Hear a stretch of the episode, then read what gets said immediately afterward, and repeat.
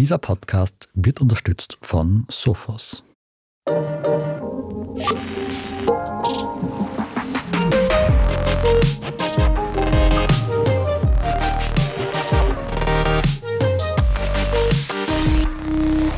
Willkommen zu Lohnt sich das? Der Standard-Podcast über Geld. Mein Name ist Michael Windisch. Sportwetten sind ein lukratives Geschäft, bei dem es um Milliarden von Euro geht. Die Gewinner sind dabei auf lange Sicht nur die Wettanbieter. Für die Spieler bleiben oft hohe Verluste. Warum wir dem Reiz des Wettens trotzdem so gerne nachgehen, darüber sprechen wir in der heutigen Folge. Bevor wir aber mit Sieg, Unentschieden oder Niederlage beginnen, abonniert uns noch gleich auf Spotify, Apple Podcasts oder wo auch immer ihr diesen Podcast hört. Dann seid ihr immer die Ersten, die eine neue Folge hören können. Bei mir heute im Studio zu Gast ist Oliver Scheibenbogen. Er ist klinischer Psychologe am Anton Poksch Institut in Wien. Hallo, Herr Scheibenbogen. Ja, herzlichen Dank für die Einladung. Herr Scheibenbogen, lassen Sie mich mit einer persönlichen Frage starten. Haben Sie schon einmal auf ein Fußballspiel gewettet? Ja. Wissen Sie noch auf welches? Ja, das war eine Dreier-Kombinationswette und St. Pauli war mit dabei. Und wissen Sie noch, ob Sie gewonnen oder verloren haben? Nein, ich habe auf St. Pauli gesetzt und St. Pauli hat verloren. Okay, also Sie sind dann nicht dabei geblieben, weil Sie gleich motiviert worden sind vom Gewinn. Ich habe tatsächlich bislang nur einmal im privaten Bereich gewettet und nie über einen kommerziellen Anbieter. Aber ich habe erst vor kurzem bei einem Spiel im Free TV mitgezählt und da waren allein in der Werbepause Werbungen von fünf verschiedenen Wettanbietern. Das Geschäft scheint also wirklich viele Menschen anzusprechen. Aber warum eigentlich? Ja, aus psychologischer Sicht gibt es da mehrere Aspekte. Das eine ist, dass Sportwetten unterscheidet sich letztlich von anderen Arten des Glücksspiels dadurch, dass scheinbar dieser Kompetenzanteil sehr hoch ist. Das heißt, das eigene Fachwissen vermeintlich dafür entscheidet, ob ich gewinnen werde oder nicht. De facto ist es aber so, dass wenn man sich die Studien ansieht zu dem Thema, und da gibt es mittlerweile 20, hm, 30 Studien, Meta-Analysen, die also mehrere Studien mit einschließen, dass hier kaum ein Unterschied ist zwischen jemand, der sich im Fußball total auskennt beispielsweise und weiß, wie die Mannschaft das letzte Mal gespielt hat, wer verletzt ist, ob es heute regnet oder nicht. Das alles Faktoren, die irgendwie das Spiel irgendwie beeinflussen können. Und jemand, der vielleicht gerade weiß, dass der Ball rund ist und sonst nicht viel mehr. Mhm. Ist das zum Beispiel im Poker gleich? Ich habe mal eine Folge über das Pokern aufgenommen und da sagt man ja auch, es ist ein Glücksspiel, es ist für manche ist es ein Sport und ein mathematisches Problem auch. Ist es beim Pokern gleich oder wie beim Sportwetten? Ja, auch beim Pokern ist es halt so, wenn ich Karten zählen kann, wenn ich mir gut merke, welche Karten schon am Tisch sind, welche im Stapel sind, wenn ich gut in Gesichtern lesen kann, wenn ich mein Gegenüber gut kenne, dann habe ich vielleicht den einen oder anderen kleinen Vorteil. Ob der Vorteil reicht, zu gewinnen und das Spiel zu entscheiden, das sei dahingestellt. Aber jetzt ist es genauso beim Wetten wie beim Pokern. Das meiste findet online statt. Teilweise sind es Computer, gegen die ich antrete. Beim Sportwetten ist es oft so, dass ich ja auch auf Ereignisse, die während des Spiels stattfinden, wetten kann. Und da kommen wir ganz, ganz stark in Richtung Zufall. Mhm. Welche Zielgruppe spricht das eigentlich an? Gerade in den Werbungen sehe ich im Regelfall junge Männer, die über ihren Sieg jubeln. Ist das der typische Wetter?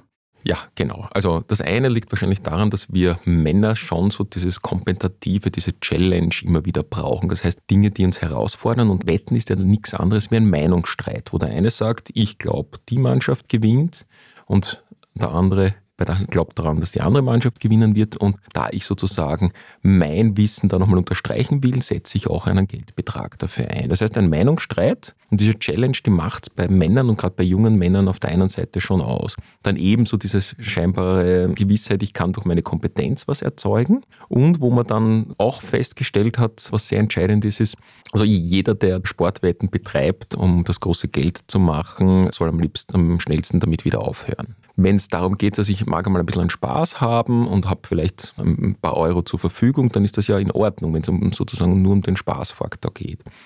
Das heißt, oft ist man auch getrieben davon, schnell das große Geld zu machen. Jetzt ist es aber so, dass das vor allem Menschen machen, die sonst glauben, sie können aus eigener Kraft nicht weiterkommen im Leben.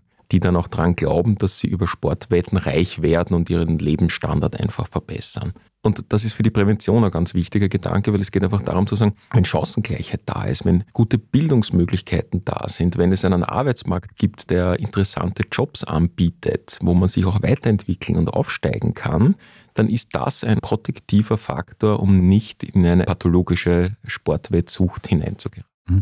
Also wenn Sie sagen, ist die Zielgruppe tatsächlich auch eine jüngere, weniger gebildete und ökonomisch schlechter dastehende Gruppe? Also oft erleben wir schon, dass das auch Personen sind, die auch in, teilweise in Lebenskrisen sind. Wir sehen es also bei denen, die wirklich krankhaft Sport wetten. Also nicht jeder, der Sport wettet, das möchte ich schon auch hier unterstreichen, hat hier irgendwelche Probleme, sich im Leben weiterzuentwickeln. Überhaupt nicht. Aber die, die wirklich krankhaft, die da hineinkippen und nicht mehr rausfinden, das sind eben oft Personen, die auch dahinter oft psychische Probleme oder soziale Probleme haben. Wo sozusagen, und das kennen wir aus der Suchtbehandlung schon seit vielen Jahrhunderten mehr oder weniger, wo dann das Suchtmittel wie ein Medikament gegen meine Probleme eingesetzt wird. Das kennen wir vom Alkohol, wo ich eben etwas trinke, um meine Ängste, meine Depressionen in den Griff zu bekommen, um nicht mehr nachdenken zu müssen. Und genauso ist es letztlich dann auch beim Sportwetten. Das ist einfach eine Strategie, die mich in ein neues Problem hineinstürzt, kann man sagen. Und bei den jungen Männern sind es vor allem auch Personen, die sportinteressiert sind. Das können Profisportler sein, ehemalige Profisportler, weil die haben ja auch sozusagen Insiderwissen, das man hier zur Anwendung bringen kann beim Wetten. Das sind Menschen aus Sportvereinen, sportaffine Personen sind weitaus überdurchschnittlich davon betroffen, sportwettsüchtig zu werden. Was mir auch auffällt in diesen Werbungen, da jubeln die jungen Männer immer gemeinsam. Also man ist im Team und man wettet ja gewisserweise auf ein Team, wird also Teil des Teams. Wenn man da Geld hinein investiert, dann ist man fast auch wie ein Shareholder eines Unternehmens, an dessen Gewinn man beteiligt ist. Ist es auch ein psychologischer Faktor, dass man da wirklich in der Gemeinschaft ist? Ja, völlig richtig. Also das Zugehören zu einer bestimmten Gruppe, zu einer Peer Group, auch wir Erwachsene haben letztlich so wie eine Peer Group, das ist ein ganz zentraler Faktor, wenn es um das Sportwetten geht. Und genau das wird in der Werbung auch angesprochen. Das heißt, wenn du da mitmachst, dann gehörst du dazu zu einer größeren Gemeinschaft. Oft werden hier eben auch Sujets transportiert in der Werbung wie Männlichkeit, ja, auch dieses Mittendrin sein. Also es gibt Werbung, wo man genau gesehen hat, prominente Stars, Fußballstars stehen mitten im Stadion, alle anderen jubeln zu und da wird die Werbung dann für Sportwetten gemacht. Das heißt so dieses, ich bin live dabei, ich bin mittendrin, ich bin wer. Ja, das suggeriert einem die Werbung und verführt einem natürlich schon ein Stückchen mehr, dann auch daran teilzunehmen. Und gerade im Fußball wird ja auch alles gemessen. Also es gibt Statistiken über alles, also man kann sich wirklich eingehend informieren stiftet das auch noch eher das Vertrauen, dass man weiß, ich habe diese Informationen und mit diesen Informationen kann ich jetzt die richtige Entscheidung treffen? Ja, ich kann ja über jeden Ausgang des Matches mich informieren. Ich kann mir die Quotentabellen ansehen. Ich weiß Bescheid, dass der Spieler sich gestern das Knie verletzt hat oder nicht ganz fit ist, einen Trainingsrückstand hat. Und das macht natürlich schon so dieses magische Denken aus. Also wir in der Psychologie, Psychiatrie reden hier auch von magischem Denken. Das heißt, die Informationen, die es gibt, nehmen wir und konstruieren uns daraus eine neue Realität. In den sozialen Medien habe ich auch gefunden, da gibt es Kurse von mutmaßlich erfolgreichen, langjährigen Wettprofis, die einen dann beibringen wollen, wie man richtig wettet. Gibt es in der Forschung irgendwelche Indizien, dass sowas langfristig funktionieren kann? Nein. Kommen wir nochmal kurz zum Fußball zurück. Ja. Mit Abstand die meisten Wetten werden zum Fußball gesetzt. Nur das ist irgendwie komisch, wenn man es nämlich statistisch sich anschaut, dann ist Fußball jenes Spiel, das den unsichersten Ausgang hat. Warum? Weil die wenigsten Tore fallen. Bei einem Basketballmatch, da gibt es 80 Körbe und mehr. Das heißt, da kommt es oft auf einen Korb mehr oder weniger gar nicht an, wie das Spiel ausgeht. Beim Fußball, also gerade wenn man sich was hier anschaut, Länder wie Italien, wo relativ wenig Tore auch teilweise fallen, da entscheidet ein Tor über den gesamten Ausgang des Spiels und auch über meine Wette, ob ich gewonnen habe oder nicht. Das heißt, eigentlich ist es paradox, auf ein Fußballmatch zu setzen. Besser wäre es auf was anderes zu setzen. Und dann kommt natürlich noch dazu, das haben wir gesehen in Zeit der Covid-Krise, wo viele, viele Fußballspiele gar nicht durchgeführt worden sind in Europa. Was haben denn die Menschen gemacht, die kein Problem gehabt haben? Die haben aufgehört zum Wetten, weil ja ihre Mannschaft nicht gespielt hat und dieses soziale Aspekt dann nicht lebbar war zu der Zeit. Die, die süchtig waren, haben dann teilweise auf asiatische Basketballmannschaften gesetzt, wo ich nicht mal den Namen davon aussprechen kann. Das heißt, da ist ja Kompetenzanteil der Null da, weil ich kenne die überhaupt nicht. Und da kommt nämlich noch dieser Aspekt dazu, auch wenn ich vielleicht weiß, dass die oder jene Mannschaft ein bisschen besser spielt und eine höhere Wahrscheinlichkeit hat zu gewinnen, den Gewinn dann mit nach Hause zu nehmen, ist dann noch einmal eine andere Geschichte, weil ich setze dann sofort wieder, ich setze dann riskanter. Wir sind ja auch sehr emotionsgetrieben. Es gibt ja auch so diesen Mythos des Homo economicus in der Wirtschaft, wo man sich denkt, ja, Top-Manager entscheiden völlig rational. Blödsinn ist nicht so. Ganz oft wird aus dem Bauch heraus ganz massive Entscheidungen, was um Millionen geht, getroffen. Und bei einem Wetten, wo das wirklich dann angeheizt, wo das emotional ist, weil ich ja teilweise das Match auch mitverfolge, da entscheide ich nicht rational. Das heißt, selbst wenn ich ein Wissen habe, heißt es noch lange nicht, dass ich dieses Wissen zu einem Erfolg führen kann. Da sind wir jetzt eh schon mitten im Wirtschaftlichen drinnen. Ich habe nämlich im Vorfeld auch ein paar Geschäftsberichte studiert, um mir ein bisschen einen Überblick zu verschaffen über die Summen, die da in dieser Branche bewegt werden. Also allein der britische Konzern Entain, zu dem unter anderem in Österreich BWin gehört hat, im Jahr 2022 Sportwetten im Wert von 20,5 Milliarden Euro umgesetzt. Als jemand, der sich beruflich mit den Folgen des Wettens befasst, was denken Sie sich, wenn Sie solche Zahlen hören? Ja, dass das auf der einen Seite scheinbar in uns Menschen schon so dieser Hang da ist, schnell reich zu werden, sich zu verbessern, auch Dinge zu riskieren. Ja, wir Menschen sind auch manche, und gerade beim Sportwetten ist es ja auch oft so, dass man weiß, dass aus Studien auch aus Australien, dass das ungefähr die Hälfte impulsiv wettet. Ja, das heißt, dieses Ausleben von Impulsen, sich auch zu spüren, wenn spannend wird, das ist etwas, was in uns Menschen einfach drinnen ist. Auf der anderen Seite braucht es hier ganz starke Maßnahmen im Bereich des Responsible Bettings, das heißt Spielerschutz oder Wettschutzmaßnahmen, um eine Verschuldung möglichst zu verhindern. Bei den Summen, die Sie genannt haben, ist klar, wenn die einen die Sachen einnehmen, dann hat man es von irgendwoher und wir sehen das bei uns am Anton Brocksch Institut. Neben den Automatenspielern ist die zweitgrößte Gruppe, die wir behandeln, jene, die sportwettsüchtig sind. Und da ist es auch so, dass ein Patient, der zu uns stationär gekommen ist, das sind also schon Personen, die schon sehr lange und sehr tief und sehr schwer in dieser Abhängigkeit drinnen sind, damit sie eben dann stationär behandelt werden müssen. Die haben um die 20.000 bis 30.000 Euro Schulden.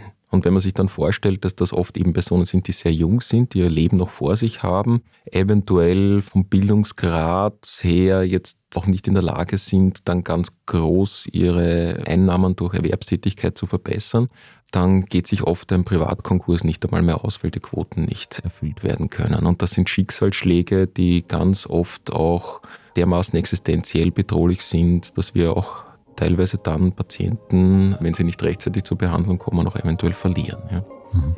Wo viel Geld im Spiel ist, kann also auch viel verspielt werden. Wie leicht das zur Sucht wird, hören wir uns nach einer kurzen Pause an. Bleibt dran. Cyberangriffe sind eine der größten Bedrohungen für Unternehmen. Bei einem Angriff steht häufig die Existenz des Unternehmens auf dem Spiel. Sophos bietet als erfahrener Cybersecurity-Hersteller einen 24-7-Service gegen Cyberbedrohungen, der sich individuell anpassen lässt und auch in Kombination mit IT-Security-Tools anderer Hersteller genutzt werden kann. Jetzt informieren unter www.sophos.de/mdr. Standard-Podcasts gibt es ja wirklich schon zu jedem Thema. Also fast jedem. True Crime. Thema des Tages. Lohnt sich das? Inside Austria. Serienreif. Besser leben. Rätsel der Wissenschaft. Edition Zukunft. Und, und, und. Aber nicht jeder hat die Zeit, das alles zu hören. Und manchmal möchte man sich einfach nur ein paar Minuten beschallen lassen. Ich bin Scholt Wilhelm. Und ich bin Margit Ehrenhöfer. Ab sofort bringen wir auch Highlights unserer Podcasts. Für zwischendurch, wenn mal weniger Zeit ist. Diese kurzen Ausschnitte nennen wir Shorts. So wie eine kurze Hose. Oder eine kurze Geschichte. Okay. Und Shorts vom Standard finden Sie jetzt überall, wo es Podcasts gibt. Herr Scheibenbogen, ich habe im Vorfeld unseres Gesprächs testweise einen Account bei einem österreichischen Wettanbieter erstellt. Da muss ich dann nur mit einem Klick bestätigen, dass ich über 18 bin und kann schon Geld einzahlen. Ist das Einstiegslevel für Sportwetten in Österreich Ihrer Ansicht nach zu niedrig? Also gerade wenn es um das Einhalten der Jugendschutzbestimmungen geht, ist das ganz zentral wichtig, weil gerade Jugendliche und Kinder noch weitaus mehr gefährdet sind, dieser Impulsivität und dieser Attraktivität dann nachzugeben. Das liegt unter anderem daran, dass das Frontalhirn jene Struktur ist, die bremsend auf unser Gefühlszentrum wirkt. Das heißt, planvoll vorausschauendes Denken, das Abschätzen auch eines Risikos, dass ich mich finanziell verschulde, dafür ist das Frontalhirn zuständig und dieses Frontalhirn ist ungefähr mit 28, 30 ausgewachsen und hat dann die volle Leistungsfähigkeit. Deswegen ist das gerade eine Gruppe, die ganz massiv zu schützen ist. Und da sehe ich schon in manchen Bereichen einen massiven Aufholbedarf, gerade wenn es um Online-Sportwetten geht. Hier gibt es andere Länder, wo es teilweise auch sehr gute Bemühungen gibt, wo man zum Beispiel das Alter, dass man über 18 ist, über den Postboten noch einmal verifizieren lässt. Das heißt, die Schwelle einfach ein Stück höher legt. Mhm. Wir haben generell, glaube ich, im Sportwettenbereich und im Glücksspielbereich ein großes Thema, während die terrestrischen Regulierungen in Österreich sehr gut sind, wir in Österreich teilweise auch hier Vorreiter waren oder sind, in den Spielerschutzmaßnahmen ist es im Online-Bereich eine Katastrophe, weil hier keine Auszahlungsgarantien da sind, keine Jugendschutzbestimmungen da sind, weil hier auch Spielerschutzmaßnahmen nicht greifen, obwohl hier Daten gesammelt werden und man damit relativ schön schauen könnte oder schnell und einfach schauen könnte, wie hoch war denn der Betrag, den ich schon gesetzt habe, wie viel ist der Verlust und mhm. wie viel ist der Gewinn und, und man kann sich das alles anschauen. Also da ist ganz massiv Aufholbedarf da im Online-Bereich. Und das Problem halt ist, dass die lizenzierten Anbieter in Österreich dann teilweise als Konkurrenz die nicht lizenzierten aus dem Ausland haben. Mhm. Und das geht mittlerweile so weit, dass hier teilweise Spieler anfangen mit der Justiz zu spielen. Die spielen oft dann weiter, weil dann sagen sie, okay, das war ja ein illegaler Anbieter aus dem Ausland, dann hole ich mir das Geld zurück. Es gibt mhm. mittlerweile Anwaltskanzleien, die sich darauf spezialisiert haben und das ist eigentlich ein Weiterzocken. Mhm, ja, also man sieht schon, wer da aller auch irgendwie als Protagonist mit dabei ist und das zieht immer weitere Kreise. Dann wird auch von Seiten letztlich von Anwälten ja auch gesagt, ja, wir holen dir das Geld wieder zurück. Auch das ist letztlich eine Wette, weil ich auch nicht weiß, wie geht das Gerichtsverfahren denn tatsächlich aus. Und jemand, der wirklich spielsüchtig oder wettsüchtig ist, der steigt dort drauf ein. Für den ist das verlockend. Da geht die Challenge, Suspense, das geht alles weiter. Ja, und ich hole mir eventuell auch mein Geld wieder zurück. Also mhm. man sieht schon, da gibt es ganz viel Bedarf nach Regulierung. Wir wissen das seit 20 Jahren und auf der anderen Seite gibt es keine einfachen Lösungen, weil sozusagen das Internet zu sperren, wird technisch nicht funktionieren. Das geht ganz leicht innerhalb von fünf Minuten zu überbrücken. Über Zahlungsverkehr und Banken jetzt so etwas zu regeln, ist auch nicht wirklich einfach, aber eventuell ein erster Ansatzpunkt. Und eine Regulierung auf EU-Ebene wirklich hier mal vorzunehmen, wäre aus meiner Sicht ein ganz wesentlicher Schritt. Sie haben jetzt äh, den Online-Bereich angesprochen. Mhm. vor 20, 25 Jahren hat es maximal Toto gegeben, was man spielen hat können auf einem Blatt Papier. Ist das Wettgeschäft seitdem wirklich gewachsen? Wetten heute viel mehr Menschen als um die Jahrtausendwende in den 90er Jahren?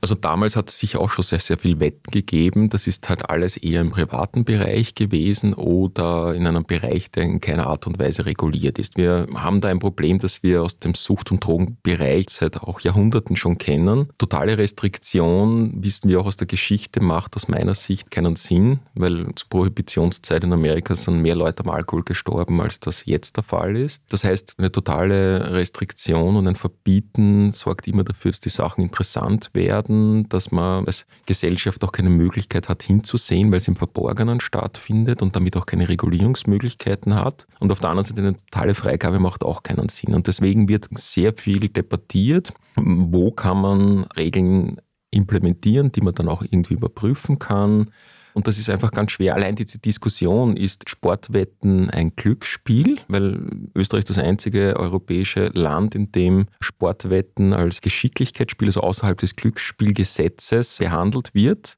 Und auf der anderen Seite gibt es da so viele Produkte. Ja? Wenn Sie jetzt auf eine einzige Mannschaft setzen, ja, und sie setzen, was ich nicht, ich hoffe, ich beleidige jetzt niemanden, Manchester gegen Rapid, dann ist die Wahrscheinlichkeit, dass Manchester gewinnen wird, sehr, sehr hoch. 80, 90 Prozent folgen dann auch der Quote in der Regel und werden darauf setzen. Dass man da aber nichts gewinnt, weil die Quote dann so nieder ist, ist wieder ein anderer Punkt oder kaum was gewinnt. Wenn Sie eine Kombinationswette machen, das heißt, wo zum Beispiel drei Spiele stattfinden und wenn ich alle drei richtige rate, dann gewinne ich eine höhere Quote, das ist dann schon viel mehr dem Zufall, weil der Zufall immer größer wird.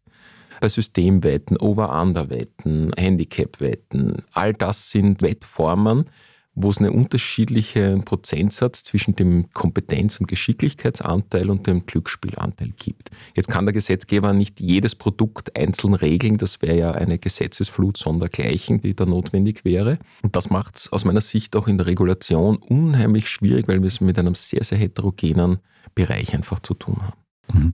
Es gibt ja auch Initiativen, die fordern, dass Sportwetten als Glücksspiel klassifiziert wird. Würden Sie sich dem anschließen? Ja, also die Wissenschaft ist ganz, ganz eindeutig dafür zu sagen, ja, das ist ganz klar Glücksspiel. Mhm. Um jetzt noch einmal kurz auf meinen Testaccount zurückzukommen. Bei der Registrierung habe ich da auch bestätigen müssen, dass ich keinen aktiven Selbstausschluss oder keine Auszeit genommen habe. Können Sie mir erklären, was man darunter versteht? Ursprünglich kommen diese Konzepte aus dem Automatenglücksspiel, wo man im Prinzip, wenn man merkt, man spielt zu viel, selbst die Möglichkeit hat, sich entweder zu sperren, temporär zu sperren oder ganz unbefristet zu sperren oder sich zu limitieren. Da gibt es dann auch teilweise unterschiedliche Formen des Limits. Und damit haben sie sozusagen jetzt zugesichert, dass sie keine dieser restriktiven Formen unterliegen. Das kann entweder vom Betroffenen selbst, also im Sinne einer Selbstsperre, durchgeführt werden oder auch durch eine Fremdsperre durch den Betreiber selbst. Und da geht es wirklich auch darum, dass man rechtzeitig drauf schaut, tut sich da was in der Dynamik, wird das immer impulsiver, werden immer höhere Beträge gesetzt. Und dann ist es wichtig, dass der Anbieter da auch eingreift und Limits setzt. Das heißt, der Wettanbieter müsste da gewissermaßen sein eigenes Geschäft unterbinden und den Kunden oder die Kundin ausschließen. Ja, also im Glücksspielbereich ist es ja in der Gesetzesnovelle aus 2010 so geregelt, dass ein Anbieter nur dann eine Lizenz aufrechterhalten kann, wenn er diese Spielerschutzmaßnahmen berücksichtigt und dafür sorgt, letzt ganz grob gesprochen, dass sich jemand nicht massiv verschuldet. Das heißt, da muss man immer aktiv als Betreiber auch drauf schauen, welche Beträge werden da gespielt, weil sonst die Lizenz in Gefahr ist. Und daher hat in Wirklichkeit auch der Anbieter dieses Interesse nicht zuzulassen, dass jemand süchtig wird mhm. und diesen Kontrollverlust hat und massivste Beträge verspielt. Das ist ja vom Gesetzgeber eigentlich sehr, sehr gut und sehr sinnvoll so eingerichtet, weil das heißt, dass der Anbieter daher rechtzeitig schauen muss, dass jemand wieder zurückkehrt, also wenn er anfängt, intensiver zu spielen, dass er wieder auf ein Niveau zurückkehrt, was er sich leisten kann, wo er einen guten Umgang hat damit. Das heißt, eigentlich verfolgt ja da auch der Anbieter dieses Ziel. Jetzt ist es beim Sportwetten nicht ganz so geregelt, noch nicht, vielleicht passiert das auch demnächst. Wäre auf jeden Fall aus meiner Sicht gut, weil dann hat die Gesellschaft das gleiche Interesse wie der Anbieter, weil sonst verliert der Anbieter die Lizenz letztlich. Mhm, mhm. Und das heißt, ich könnte dann auch meine Wettverluste beim Anbieter gewissermaßen einklagen, weil ich sage, der hat mich nicht davor gewarnt, dass ich da jetzt abgleite. Wenn er nicht dementsprechend mhm. darauf geschaut hat und das nicht dementsprechend auch dokumentieren kann. Da kommt ja noch ein ganz großer Punkt dazu. Wir haben leider in Österreich immer noch keinen Sperrverbund. Das heißt, das ist bei jedem Anbieter selbst zu machen und aus datenschutzrechtlichen Gründen können diese Daten auch nicht wirklich ausgetauscht werden. Mhm. Noch dazu habe ich dann im Online-Bereich, ich kann sofort ins Ausland gehen, kann dort weiterspielen. Das heißt, all diese restriktiven Maßnahmen sind nur irgendwo bedingt sinnvoll, weil das Ausweichverhalten sofort dazu führt, dass, dass ich das übergehen kann. Deswegen auch wieder auf EU-Ebene wäre das auch ein ganz, ganz wesentlicher Punkt, weil wenn ich gesperrt bin bei einem Anbieter, dann sollte ich auch bei den anderen Anbietern gesperrt sein, weil das heißt ja nicht, dass ich dann nicht dieses Problem, das ich in mir trage, auch mitnehme zum nächsten Anbieter. Gibt es eigentlich verlässliche Zahlen, wie viel derer, die wetten, spielsüchtig sind oder wettsüchtig sind? Nein, gibt es in dem Sinn nicht. Also man muss sich das ja auch so vorstellen, wenn ich anfange zum Wetten, dann habe ich ein normales Wettverhalten. Irgendwann kommt dann so dieser Punkt, wo das Wetten eine bestimmte Funktion bekommt. Man spricht dann auch von einem qualitativen Missbrauch. Das heißt, eben um zum Beispiel zu vergessen, um abschalten zu können oder um mir ein bisschen einen Zusatzverdienst zu organisieren. Und da fängt schon an, missbräuchlich zu werden. Das wäre genau das Gleiche, als wenn ich am Abend nach Hause komme und mir denke, boah, mein Tag war so anstrengend, ich trinke ein Bier. Ich spricht jetzt nichts dagegen, aber wenn ich es immer wieder mache und dann kommt diese Ausschließlichkeit, dann wird es zu einem großen Thema. Und so ist es auch beim Sportwetten. Und dann kommt so dieses problematische Wetten und irgendwann wird aus diesem problematischen Wetten dann wirklich ein pathologisches, ein krankheitswertiges mhm. Wetten. Und diese Übergänge sind ja nur als Konstrukt scharf und in Wirklichkeit ist das ein fließender Übergang, sowohl vom problematischen zum pathologischen als auch vom normalen zum problematischen. Und da diese Grenzen zu setzen, ist schwierig, weil wenn ich Sie jetzt frage, was könnten Sie sich denn leisten zu verwetten im Monat, mhm. dann hängt das davon ab, was Ihr Arbeitgeber Ihnen zahlt, was Sie sonst für Verpflichtungen haben, familiärer Art, Wohnung, Kredite und dergleichen. Und einem Anbieter auf der anderen Seite zu sagen, das musst du alles Abfragen und Bonitätsprüfungen werden ja auch teilweise auch gemacht. Das übersteigt dann auch die Fähigkeit und die Möglichkeiten eines Anbieters, all das und dann irgendwie so Einnahmen-Ausgabenrechnung, dann bleibt was über und das darfst du dann verspielen oder verwetten. Mhm. Das heißt, das ist individuell sehr verschieden, woran man es erkennt. Auf jeden Fall wissen wir es da aus der Forschung, dass wenn geplant ins Casino gegangen wird oder geplant Wetten gesetzt werden, dann ist die Gefahr, abhängig zu werden, wesentlich geringer, als wenn es impulsiv ist. Das heißt, das ist ein Persönlichkeitsmerkmal. Mhm. Solange ich dabei bleibe, dass es Spaß macht und sonst keine Funktion hat, ist es in der Regel etwas was harmloser ist als in dem Moment, wo ich es schon brauche. Das heißt, wir müssen allein an den Zahlen, die jetzt gesetzt werden, an den Beträgen, die gesetzt werden, merkt man das nicht unbedingt. Ich wäre auch teilweise beim Sportwetten schon aufmerksam, wenn ich Kombinationswetten habe. Ich weiß nicht, ob Sie das wissen, aber wenn Sie eine Kombinationswette setzen und Sie können das bis zu zehn Spiele kombinieren und nur wenn alle zehn Spiele Sie richtig getippt haben, bekommen Sie den Betrag ausgezahlt. Der ist dann relativ hoch, der Betrag. Wenn Sie da aber die Wahrscheinlichkeiten anschauen, dann liegen Sie, wenn Sie immer die schlechtere Quote nehmen, also da, wo Sie mehr ausbezahlt bekommen, die schlechtere Wahrscheinlichkeit oder die höhere Quote, dann liegen Sie im Bereich eines Lotto-Sechsers, dass das wirklich möglich ist. Und das ist etwas, wo nur mehr Personen setzen, die vom großen Gewinn träumen, die sonst kaum eine Möglichkeit haben, irgendwie ihr Geld zu bekommen, das sie sich wünschen und Wünsche zu erfüllen durch diese Geldbeträge. Mhm. Das heißt, da muss man schon noch schauen, eben welche Sportwettarten sind das, die hier gespielt werden. Und da braucht es natürlich schon ein sehr intensives sich auseinandersetzen mit den Kunden. Und das ist das, was Anbieter, glaube ich, auch machen sollten. Und das gibt es im Online-Bereich gar nicht. Mhm. Um unser Gespräch zum Schluss hin noch einmal kurz abzurunden. Wenn ich jetzt in meinem Freundeskreis mich umschaue, wie kann ich merken, dass ein Freund, eine Freundin in die Spielsucht abgleitet? Ja, wie bei jeder Erkrankung gibt es halt ein paar Kriterien, die zutreffen müssen. Und das eine Kriterium, das ist diese Art Zwang, die Gier, dieses Verlangen nach dem Spielen.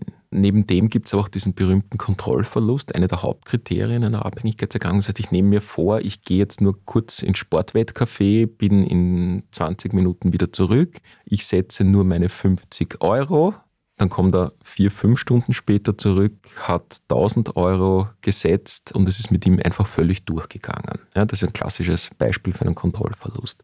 Dann haben wir eine Toleranzentwicklung, weil es ja auch um den Kick dabei oft geht.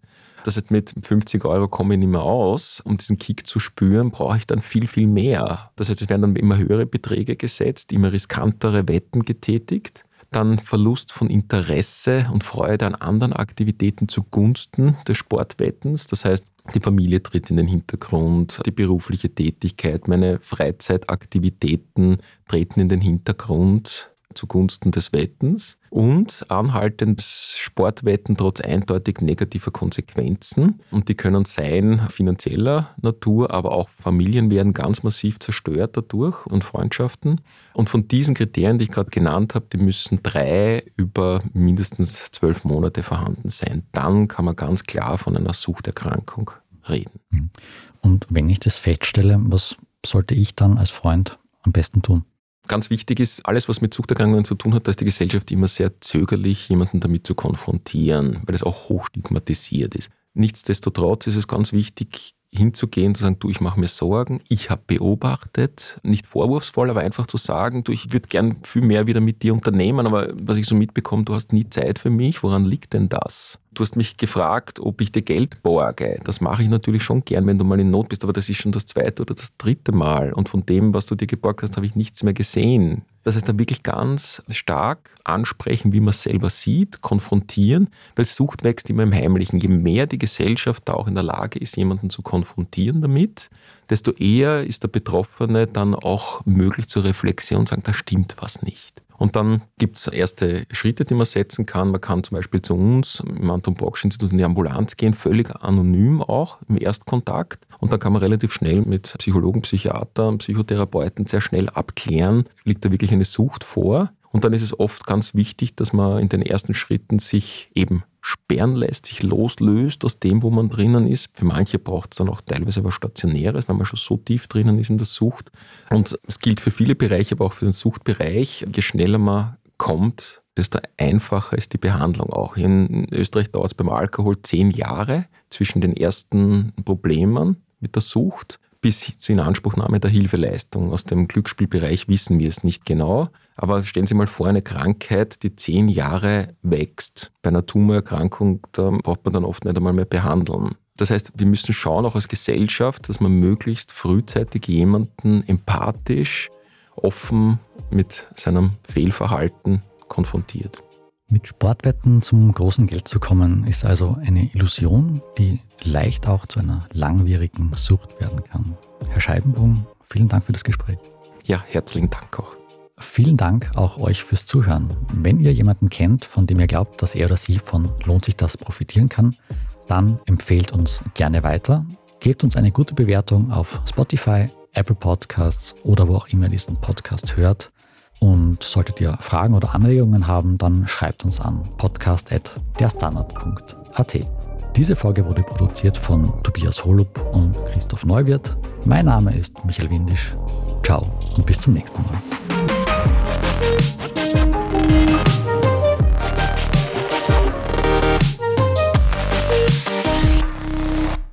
Cyberangriffe sind eine der größten Bedrohungen für Unternehmen.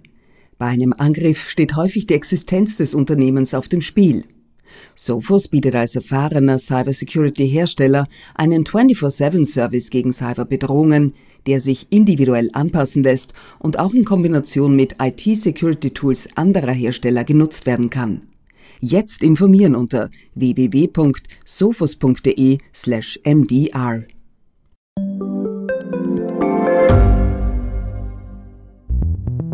Wie können wir die Erderhitzung stoppen? Wie verändert künstliche Intelligenz unser Leben? Und wann wird nachhaltiges Reisen endlich einfacher? Um diese und viele weitere Themen geht es im Podcast Edition Zukunft und Edition Zukunft Klimafragen. Ich bin Alicia Prager. Und ich bin Julia Beirer. Wir sprechen über Lösungen für das Leben und die Welt von morgen. Jeden Freitag gibt es eine neue Folge, überall, wo es Podcasts gibt.